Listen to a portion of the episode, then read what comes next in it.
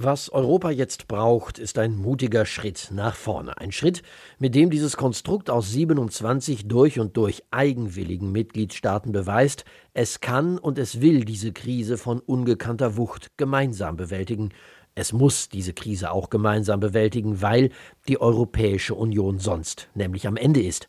Der extreme wirtschaftliche Niedergang in einigen südlichen und teilweise recht großen EU-Ländern auf der einen Seite und der zwar auch erhebliche, aber eben nicht so verheerende Absturz in anderen EU-Staaten im nördlichen Teil birgt ein massives Risiko.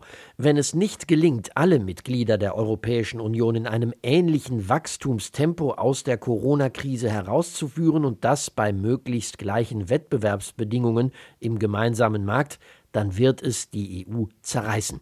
Dann werden diejenigen, die schon seit jeher stark gewesen sind, noch stärker und die bisher schon tendenziell Schwachen werden zusammenbrechen. Nennen wir ruhig ein paar beim Namen. Italien, Spanien, Griechenland, auf der anderen Seite Deutschland, die Skandinavier, die Niederlande und Osteuropa irgendwo dazwischen. Spätestens dann aber werden die vermeintlich Starken von ihren Kräften nichts mehr haben, weil ihre exportorientierte Wirtschaft ohne Absatzmärkte dasteht.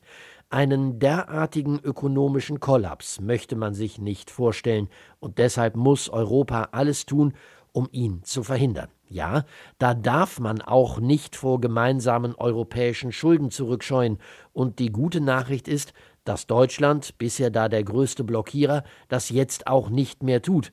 Man hat die Gefahr erkannt, auch in Berlin. Das ist der erste Teil eines mutigen Schrittes. Den zweiten muss jetzt die EU-Kommission machen. Sie muss heute einen Recovery Fund vorschlagen, der diesen Namen auch wirklich verdient. Mit 500 Milliarden Euro darin wird es jedenfalls nicht getan sein und mit ein paar zusätzlichen Zehntelprozentpunkten beim Beitrag der Mitgliedstaaten für Brüssel auch nicht. Da muss mehr kommen, es braucht mehr, mehr Europa. Die Chance ist jetzt da, man muss sie nutzen.